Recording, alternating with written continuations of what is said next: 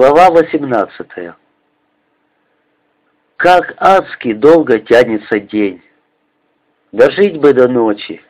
Ночью мы, возможно, выбрались бы из этой ямы и пробились к своим. Но очень медленно опускается солнце. Тень в укрытии, однако, постепенно ширится и закрывает лица убитых и съежившийся под стенкой комочек Люсю. Воздух по-прежнему насыщен муторным смрадом сжженной резины, краски, пороха. От земли пышет жаром и пылью. Нет-нет, да потянет тошнотворным запахом крови. Возле станины, там, где лежал попол, кружатся, жужжат мухи. Только бы хватило терпения, думаю я, теперь единственную свою думу. Только бы выдержать.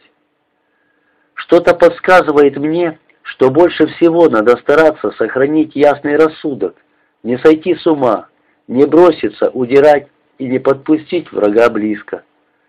Если не выдержим тут, то наверху нас перебьют за несколько секунд. Надо сидеть, хотя и тяжело и страшно.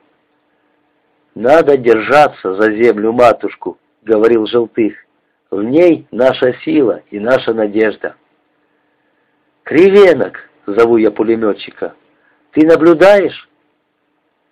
Я присаживаюсь в тени окопа, рядом с Люсей. Помахивая кукурузной веткой, она отгоняет мух от вспотевшего лица Лукьянова. В ее глазах тихое, терпеливое ожидание. Видно, она также пережила самое трудное сегодня, и теперь на ее лице светится что-то осознанно спокойное, и очень дорогое мне. Лукьянов же не шевелится, не стонет, и Люся приподнимает его неподвижную руку. Граната выкатывается на землю. «Жив?» «Жив еще», — вздыхает она, — «но уже скоро». Я впервые так близок к Люсе, и впервые нас обоих объединяет общая забота.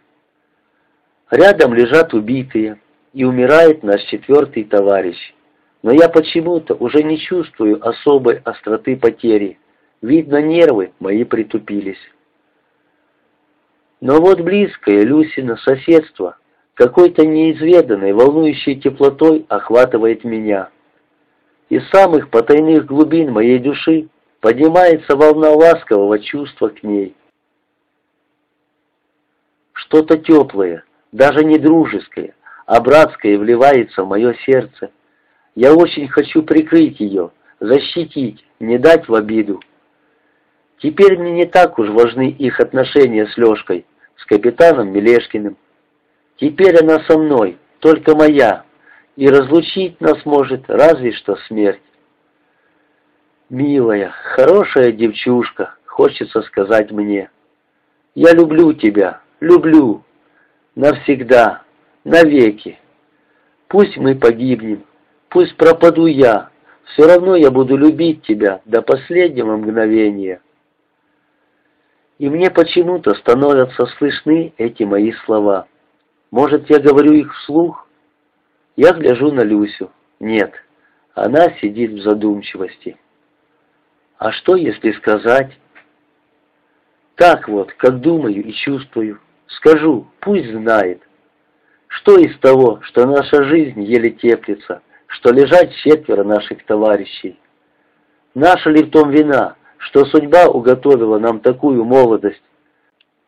Что будет после того, как признаюсь в этом? Я не могу представить себе. Но видно та необыкновенная значительность, которая наступит после моих слов и сдерживает мою решимость. «Люся, ты побереги себя, прошу!» Говорю я и затаенной надеждой на то, что она уступит мне, согласится, гляжу на нее.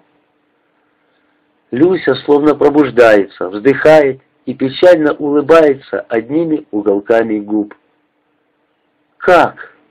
Может бежать? Бросить раненого?» «Зачем? Бежать некуда. Но все же, — возражаю я, хотя и чувствую, что сказать нечего. Все же, все же. Думаешь, я зачем примчалась к вам? От того, что подлость доняла, вот. Задорожный ведь в Санроту прибежал, за бумажкой с красной полоской. В тыл, значит. Я говорю, а как с ребятами? А он, что ты о ребятах, им уже крышка.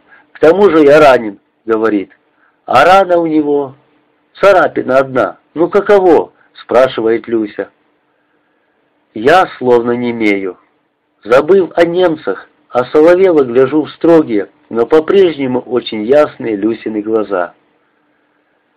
«Этого от Лешки я не ждала. От кого хочешь, но не от него», — нервно продолжает Люся. «Выбежала, смотрю, вы тут бьетесь. Бросила все, полетела и разрешения не спросила. Только вот опоздала».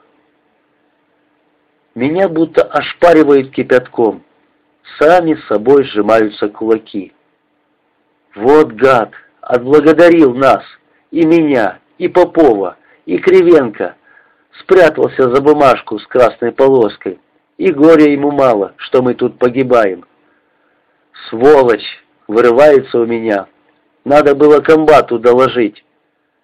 «Что докладывать?» — говорит Люся. «Все же он ранен, формально прав. Правда, с такой раной никто его в тыл не пошлет, но...»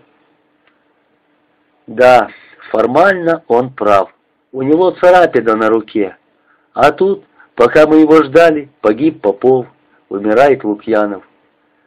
Люся попала в западню, из которой не видно выхода.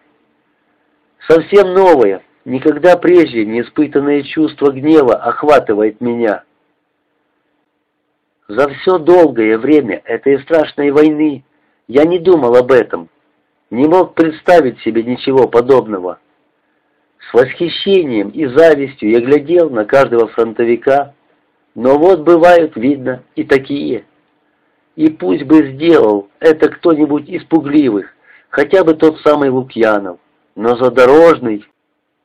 Почему он поступил так? Гад, за это его надо судить. Хотя как судить? Он ведь ранен. Вот и возьми его голыми руками.